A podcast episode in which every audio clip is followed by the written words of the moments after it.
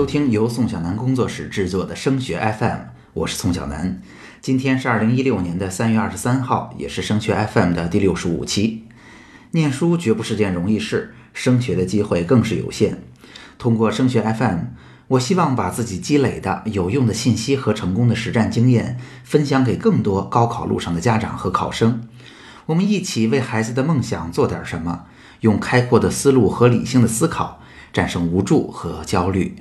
前两天呀，相信大家也看到了新闻，我也在群里看到了家长们热议，那就是山东高考改革要将一本、二本合并的消息。而且呢，大家也听说，山东高考改革之后啊，要先报专业再报学校了。所以，是不是国家的政策导向让专业变得更重要了？那今年的志愿填报规则变化会不会非常大呢？那在这一期节目开始之前啊，我首先要辟个谣哈。事实的情况是这样的，大家看到的新闻是二零一五年，也就是去年了。山东省教育厅上报给教育部的高考改革计划的一部分新闻发布啊，是因为这个计划终于获得了教育部的批准。那么这个高考改革方案呢，包括了考试规则的变化和志愿填报规则的变化两部分。稍微给大家做一个解释哈，考试规则的变化就是大家普遍已经听说过的。未来文理可能不具体分科了啊，大家可以七选三，而且高考也不再是一考定乾坤，而是会有学考的成绩进来，综合素质评价进来，那有些考试也会考不止一次。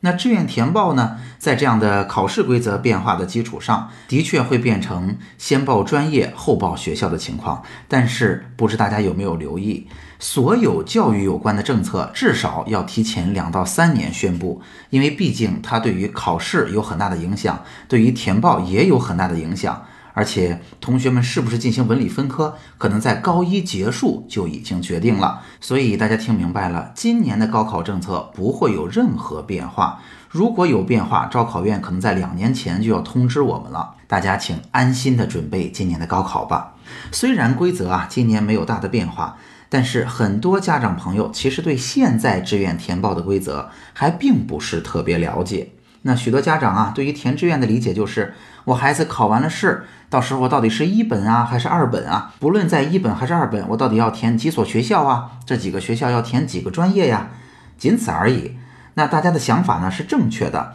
但要提醒您的是，这绝不是志愿填报的全貌。仅仅了解这些，可能会让您损失很多很多的机会。那志愿填报怎么还要分批次呢？除了一本、二本啊，有些省份还有三本。不同的批次到底又潜藏着哪些机会呢？这就是我们今天节目的内容了。在做这期节目之前，我也到教育部的阳光高考平台去查询了一下。现在我们国内啊，大部分省份都已经是高考之后报志愿，而且规则呀也基本上都是平行志愿的报考规则了。因此呢，我们在规则上可以说是大同小异的。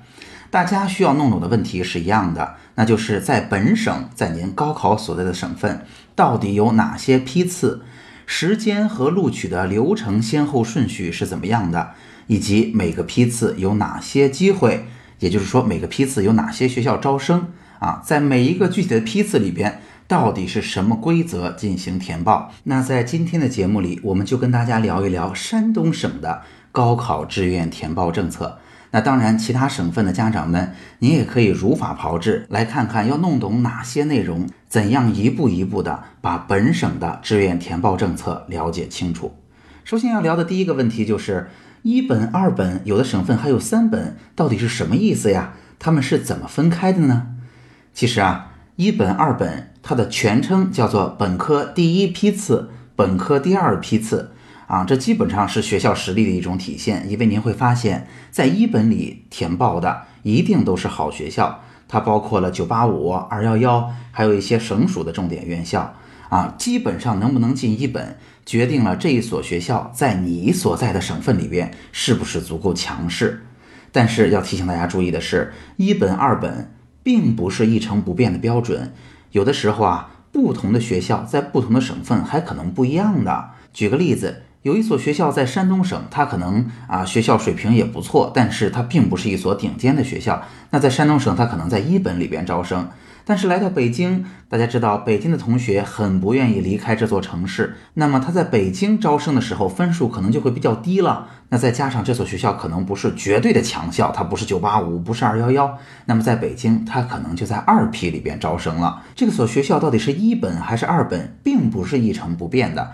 而且随着学校的努力，哈，每年可能都会有变化。可能过上几年，这所学校已经有一些专业在一本招生了；再过上几年，学校也有了长足的发展，它就全部在一本招生，变成一所名正言顺的一本院校了。这都是很正常的。而且呢，基于前面的原因，大家知道，在毕业证上，无论你是一本还是二本，都是不加以体现的，是因为在不同的省份，可能它还不同。那么在这儿要给大家提一句哈。一本、二本，由于包括了每一个省份最主要的志愿填报和高考人群，所以大部分情况下，我们每一个省份来说，我们是高考怎样的志愿填报政策？比如说，现在大部分省份实行的平行志愿政策，描述的通常就是一本和二本报志愿的政策。那么在山东，也像全国的其他省份一样。志愿填报的批次肯定不止一本、二本这两个，在其他的批次里边，是不是仍然执行平行志愿的政策？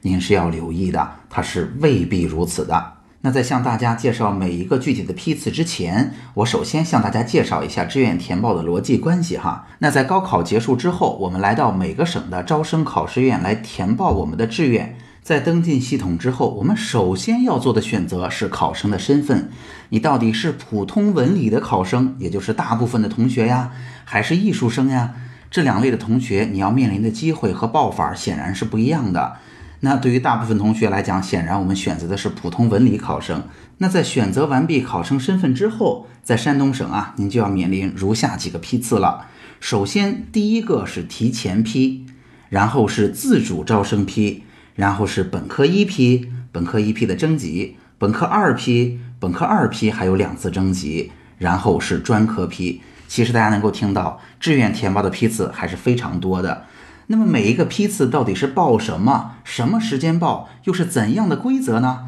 哎，我们来把山东省的政策给大家讲讲明白。首先是提前批。提前批就是我所说的，很多家长最好不要忽略掉的一个批次，因为在这里边有一些还非常不错的机会和院校。那在提前批投放招生计划的都有哪些学校呢？比如说常见的哈，有军事类的学校、公安类的学校，这肯定是在提前批的。然后对于大部分的普通文理考生来讲，还应该考虑的。包括小语种，很多学校小语种的专业是在提前批招生的，包括免费师范生，这是一类特殊的同学，以及包括某些大学非常出色的实验班也会放在提前批招生。如果你非常优秀，来到这所学校还想进他的实验班或者说基地班这样一类优秀生选拔出来的班级，提前批你就要留意了。那在提前批里面呢，其实还有一些宣传比较少、规模非常小、有强大的政府背景支撑的学校，包括北京电子科技学院、包括国际关系学院、中国青年政治学院，这些都在提前批招生。同时，在提前批啊，其实还有一些我们所说的体制以外的学校，包括像港校。啊，港中文、港城市，如果您想要尝试一下它，完全可以在高考之后进行，只需要在填志愿的时候填进去就可以了。还包括像南方科技大呀、上海科技大呀，在山东也都在提前批里边报考。那同时还有两所非常特殊的学校，那就是上海纽约大学和北京师范大学，他们也在提前批里边报考。说到这儿，大家可能就能够有一个概念了哈。提前批并不像很多家长说的，那可能是一些一本里边不太好的专业，可能学校招不到生，所以放到提前批里吧。其实并不是这样的，我们可以这样理解：提前批是某些学校所有的招生计划和某一些在一本里同样招生学校的一部分的招生计划，这些计划跟一本是截然分开的。在这里边能有的机会，在一本里边通常没有。所以无论如何，我们要瞪大眼睛来看看这些计划适不适合我们自己。如果适合自己的话，请您记得，除了一本和二本以外，您可能还有其他的批次要来报考。说到提前批，还要认真提醒一句的是，山东省的提前批执行的规则并不是平行志愿，提前批里边只有一所学校报考的机会，所以您一定要想清楚了，是不是报，报哪所学校。说完提前批，我们就来到了自主招生批。刚才提到了，跟大家描述的每一个批次是按时间先后顺序进行投档和录取的。所以说，如果你报了提前批，并且呢，提前批的这所学校报的还非常的好，你在提前批已经被录取了，那么自主招生批对你来讲，即便你报了，它也没有用了。自主招生批适合什么样的同学报呢？我们望文生义，除了自主招生拿到优惠政策的同学以外，其实，在山东的政策底下，艺术特长生也在这个批次报考。要提醒大家的是，自主招生批同样不执行平行志愿的规则，这个批次里边只允许您报考一所学校。提前批和自招批说完，下面就来到了我们最熟悉的本科一批。就像刚才说的，因为录取的过程有时间和顺序的问题，所以如果提前批或者自主招生批你报了，并且被学校录取了，那一本你填了也都没有用了。那么一本适合什么同学填呢？那大家也知道，招考院在每个省份会根据一本的招生计划去划定一本的分数线，也就是我们所说的重点线。只有线上的同学才可以报考一本。那一本里边呢，通常刚才我们提到了，都是重点的院校，包括九八五、二幺幺，省内的重点院校都在一本。然后也有很多在一本、二本同时招生的高校，它的优势专业或者说它比较出色的专业都会放在一本招生。那么刚才我们说过了，通常我们说每个省份实行什么样的志愿规则，描述的是一本和二本这样跟最大规模的同学有关的批次。所以不多说，大家也已经猜到了，山东省的本科一批执行的就是平行志愿的规则。那么也就是大家所熟悉的，我们在一本里边要报六所学校，每个学校还要报六个专业。刚才提到了不同的批次啊是有时间和录取的先后顺序的。那么山东省招考院为了效率的考量，虽然提前批、自主招生批和本科一批轮次是依次投档、依次录取的，但是这三个批次是要求大家在高考之后，在相同的一个截止日期之前一定要填完的。这就意味着，如果你很想进提前批的学校，你不能只报提前批，因为万一提前批只能报一所学校的情况下，你填失利了，那你自主招生批和一批的机会就都没有了。同理，如果你想进自主招生批的学校，除非你拿到了自招的优惠是在一本线，你知道你必录，否则一定是要报本科一批的。提前批、自主招生批、本科一批报完之后呀。招考院通常需要工作一段时间，让大家填报的意愿和机会，也就是招生计划进行匹配。这之后来到的就是本科一批的征集志愿，这个呢是一个涉及人群相对比较少的批次哈，很多同学也没有太留意。所谓的征集，就是如果我一本所有的招生计划，也就是所有的机会没有被报满。那么山东省的招考院还会把一本里边留下的招生计划给一本线上的同学再报一次，也就是说不要浪费了这些计划，让已经达到一本线可能报呲了或者报的不太成功的同学再选择一次。那大家能够理解，这一次填报机会就少多了，显然啊就不那么容易报了。那在这之后，那就来到了本科二批或者叫二本。那么适合二本报考的是哪些人呢？因为山东省啊，二本、三本在几年前就已经合并了，没有三本了，所以分数要在本科线以上，但是没有到一本的同学，当然还包括了在一本里边填报失利了啊，或者在一本里边离一本线非常近，觉得在一本啊进不了好专业，我直接选择到二本来填报的同学，这三部分同学构成了二本填报的主力。那二本里边呢，是相对于重点院校而言。啊，比较一般的院校啊，之前我们也给大家说过，如果来到了二本呢，我会建议大家更多的去考虑专业、考虑地域，然后把学校作为考量的因素之一哈，它是有一定的先后顺序了。那二本的规则也不用说，因为面对的是最多的群体，它执行的仍然是平行志愿。那么就是说，在二本里边，我们每个同学也要报六所学校，每个学校报六个专业。那二本之后呢，还会有两次的征集志愿，就像一批的征集一样。如果二批或者说本科的招生计划没有被用尽，哈，没有被分配到更多人，招考院一定会让二批里面的同学，甚至会再多划一点同学进来，再单独报一次，能够把在本科读书的机会分配给更多人，让这些机会得到更加充分的利用。那今天的节目里边呢，我们给大家讲了这么多跟批次有关的事情，其实就是想要提示大家，我们一定要在志愿填报的过程中，充分了解我们到底有哪些机会可以去尝试，不要漏掉。它包括两部分，第一个肯定是在一本、二本里边，我们分别有六个学校，每个学校有六个专业，我们尽量的要把它们填满，要充分的利用它们，不要损失任何一个机会。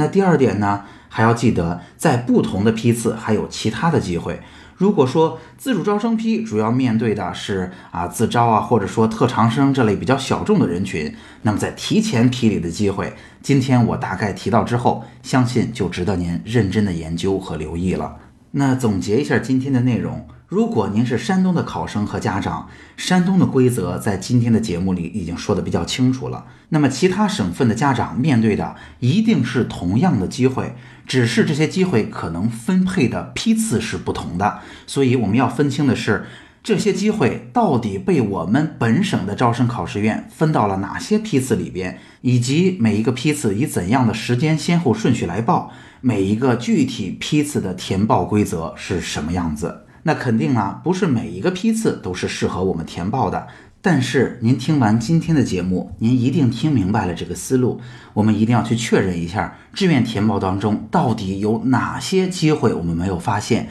以及这些机会被我们本省的招考院分配成了哪些批次。理性的去分析这些批次，我们到底要不要做尝试？这些学校我们到底愿不愿意去？